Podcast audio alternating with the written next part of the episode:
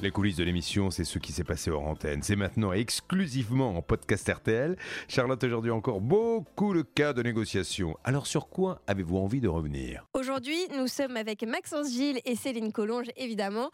Et Maxence, notre envoyé spécial sur la région parisienne, tu euh, étais euh, chez notre amie Asia pour voir un petit peu la situation euh, de cette personne qui vit avec son conjoint, son mari, dans un appartement infesté par les cafards. Alors déjà, première question, Maxence, sur place, toi, tu as pu vraiment constater que la situation était invivable? Oui, oui, absolument. On peut croire malheureusement que quand on rencontre des cafards, c'est que les gens vivent dans, dans des taudis. Euh, et euh, c'est pas du tout le cas. L'appartement, il est très propre. Ils font tout leur possible pour le maintenir dans, dans le meilleur état. Mais euh, j'ai trouvé des cafards très rapidement. Il a suffi de, de bouger le, le, frigo et on en a trouvé plein derrière. Le matin même où je me suis rendu sur place, figurez-vous qu'il y en avait un dans la porte du frigo ah de, de, de Asia et son conjoint.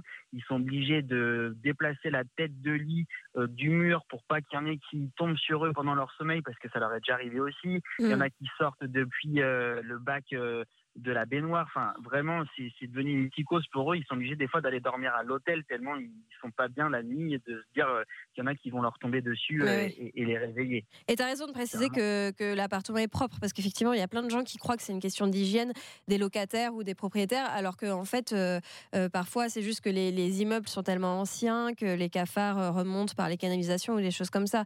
comment tu as été reçu chez le bailleur?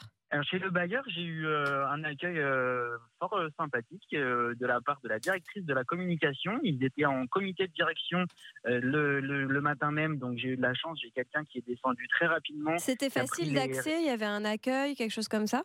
Alors c'est un c'est un grand un grand immeuble du côté de Créteil. Au début on n'a pas voulu me faire rentrer parce qu'il fallait avoir un, rendez-vous. Ah Mais j'ai expliqué la, la, situation et la secrétaire à l'accueil a tout de suite fait remonter le, le dossier. Ça c'est. Donc la directrice de la communication, oui ça fait plaisir qu'on ait bien reçu comme ça. Ouais. Elle est elle est descendue directement. Elle a pris les, les références et euh, ouais, moins d'une demi-heure après je pense elle est redescendue. Elle avait retracer toutes les interventions précédentes, puisque malheureusement, il y a déjà eu des, des interventions de désinsectisation dans leur appartement, mais ça n'a pas suffi.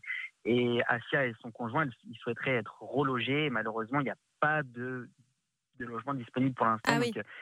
ils m'ont euh, ils m'ont seulement donné les coordonnées de la responsable secteur euh, de, de, de, ce bailleur qui accepte de les rencontrer pour prendre en, en considération leurs demandes et essayer de, trouver une solution dès qu'il y a un logement de, de vacant pour eux. Oui, parce que c'est effectivement ce que nous disait Stan en, fin d'émission et euh, on n'a pas eu euh, l'explication finale. Il nous disait euh, que pour un relogement, ce serait compliqué. Toi, tu, nous confirmes que c'est parce qu'en fait, tout simplement, il n'y a pas d'appartement dispo, quoi dans le secteur de, de Ris-Orangis, dans, dans l'Essonne, en fait, on est à côté du marché de Ringis et des aéroports d'Orly.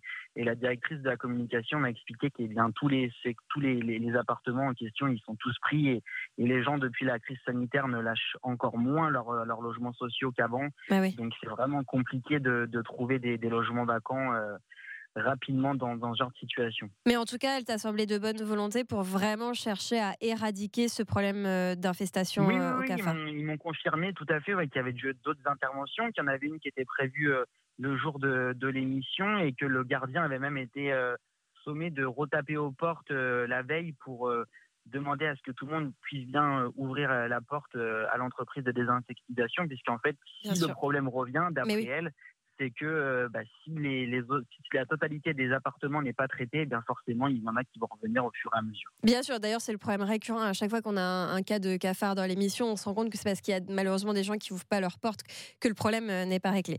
Merci beaucoup, Maxence. Euh, Céline, toi, tu étais sur le dossier de Lounis, qui est agent immobilier et qui est un agent immobilier hyper sympa puisqu'il mm. aide ses clients à qui il a vendu une maison, à qui il a recommandé une entreprise de travaux. Et malheureusement, ça s'est pas bien passé. Et donc, donc c'est lui qui est venu carrément en plateau défendre ses clients, ce qu'on a tous trouvé vraiment adorable de sa part. Et toi, tu as eu l'entreprise de travaux, alors qui pour le coup n'était pas du tout de mauvaise volonté. Euh, je crois que tu as eu quelqu'un de super sympa hors antenne. Oui, et d'ailleurs, euh, tu l'avais un petit peu euh, notifié lorsque tu avais fait la petite checklist. Tu avais dit que sur ce dossier, a priori, tous les voyants étaient au vert. Bah oui, pas de checklist justement parce que moi, ça me paraissait sérieux comme boîte. Voilà, et donc comme quoi le pressentiment était le bon, parce qu'on est tombé sur une personne qui était tout à fait favorable favorable à revenir reprendre les travaux, qui s'était déjà rendu il y a quelques jours pour faire un point sur les reprises à, faire dans, cette, dans ce logement. Et donc, il s'est engagé à revenir la semaine prochaine. Vraiment aucune difficulté sur ce dossier. il était tout à fait d'accord pour revenir. Là, il pouvait pas cette semaine parce qu'il avait quand même d'autres chantiers en cours.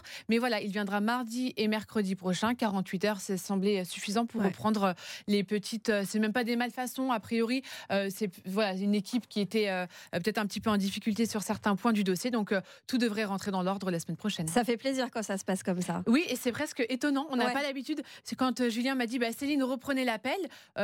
oui, bah, alors finalement, c'était la négociation la plus facile de ma vie. C'était juste on va prendre un rendez-vous. Ok, super, comme chez le médecin, impeccable. La semaine prochaine, terminé, et rideau. Et on fera quand même évidemment un suivi de dossier pour s'assurer que tout se passe bien. On aurait préféré que ça se passe comme ça avec les frères Gonzalez qui nous oh baladent depuis des semaines et des semaines avec notre ami Franck qui a payé 85 000 euros pour des travaux et rien n'a été fait quasiment. Mm. Je ne sais pas si toi, tu as eu un des deux frères hors antenne aujourd'hui. Mais c'est euh, Bernard surtout. C'est Bernard surtout. Euh, moi, j'ai essayé d'avoir euh, le, gérant mm. qu'on a eu un petit peu à l'antenne et qui m'a dit que hors antenne, il n'arrivait pas à joindre son frère. Il fallait qu'on l'harcèle entre guillemets, qu'on continue d'essayer de l'appeler, de l'appeler, de l'appeler. Et par contre, je sais que Bernard a reçu un texto de la personne qu'on cherchait à joindre, du frère, qui lui a écrit. Alors, c'était vraiment compliqué de, déchiffrer le texto parce que c'était peut-être un message qui a été dicté, mm. voilà. et donc, on comprenait qu'il y avait de la pluie. Et s'il y a de la pluie, il n'y a pas de travaux possibles possible. Oui, d'accord. Alors que moi, j'ai vu sur Twitter justement un, un tweetos qui nous, euh, qui nous écrivait Mais moi, mon père est couvreur zingueur, je l'ai jamais vu ne pas venir sur un chantier parce qu'il pleut, quoi. Enfin, pas, hum, j'y connais rien. Peut-être qu'effectivement, il y a des contraintes liées à la pluie qui empêchent les travaux. Mais euh, vu le, le, délai là et euh, le nombre de jours pendant lesquels il, il, nous a baladé, il a baladé son client, on a quand même du mal à, à, le trouver de bonne foi. Quoi. C'est ça. Et puis, on ne l'avait pas évoqué à cette émission. Je pense qu'on en avait déjà parlé dans d'autres émissions. Mais il y avait d'autres victimes euh, qui étaient, euh, voilà, d'autres victimes, entre guillemets, d'autres personnes euh, en litige avec cette société. Donc, ça commence à faire beaucoup. Ça fait presque sourire quand on en reparle à l'antenne parce qu'on réécoute à chaque fois les blagues. Je viens, je viens pas, je viens, je viens pas. Mais au final, c'est quand même dramatique pour oui, cette famille. Oui, parce que voilà, derrière, il y a quand même des gens en détresse qui ont payé beaucoup, beaucoup, beaucoup de sous. Beaucoup trop. Merci beaucoup à tous les deux. Merci Céline, merci Maxence. Et à très bientôt dans CPVA.